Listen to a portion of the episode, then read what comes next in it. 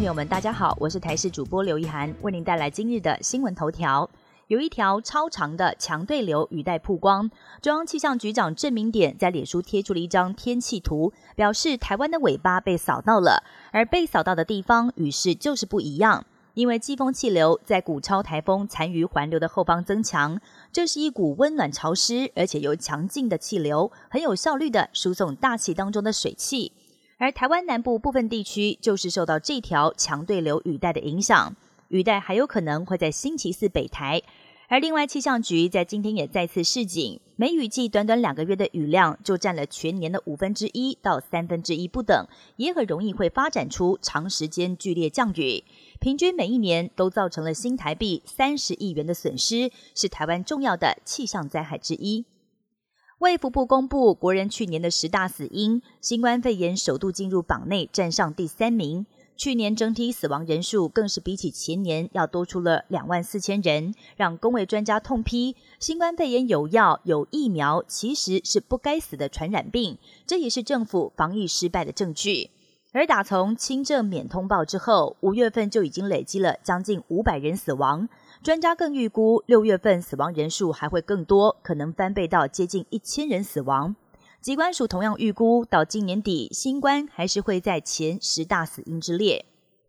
调薪追不上通膨，实质总薪资七年来首度呈现负成长。主计处在十二号公布了薪资统计，指出受到出口衰退的影响，四月份制造业受雇人数年减一万人，也是近十四年来同月的最大减幅。另外，由于薪资成长趋缓，让物价涨幅也相对变大。一到四月份，国内实质总薪资年减百分之零点五六，也创下了近七年来同期的首次负成长。出口衰退已经明显影响到劳动市场，而今年以来跟上年同月比较，制造业受雇人数更是已经连续四个月呈现下滑的趋势。一月到四月减幅依序是两千人、一千人、六千人、一万人，四月的减幅还已经创下民国九十九年金融海啸以来的同月最大减幅。北约今天展开史上规模最大的空中军演——空中卫士，二十五国先进战机在德国、荷兰跟捷克相继升空，还不是北约成员国的瑞典跟日本也都加入这场演习。北约似乎是要警告俄罗斯，要是战场扩大到乌克兰以外的地区，这些盟国是有能力在短时间之内快速集结兵力，要对俄罗斯产生威吓。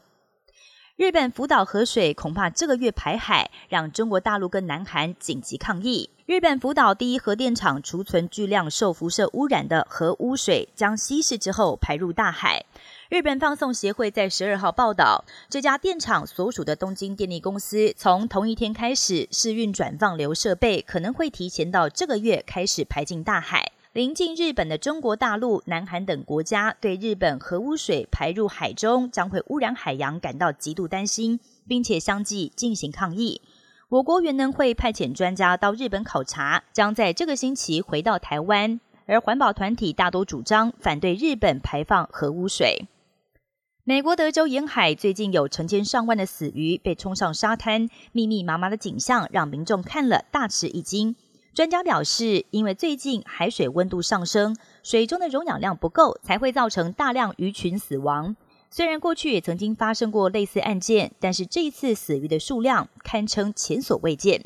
以上新闻由台视新闻编辑播报，感谢您的收听。更多新闻内容，请锁定台视各界新闻以及台视新闻 YouTube 频道。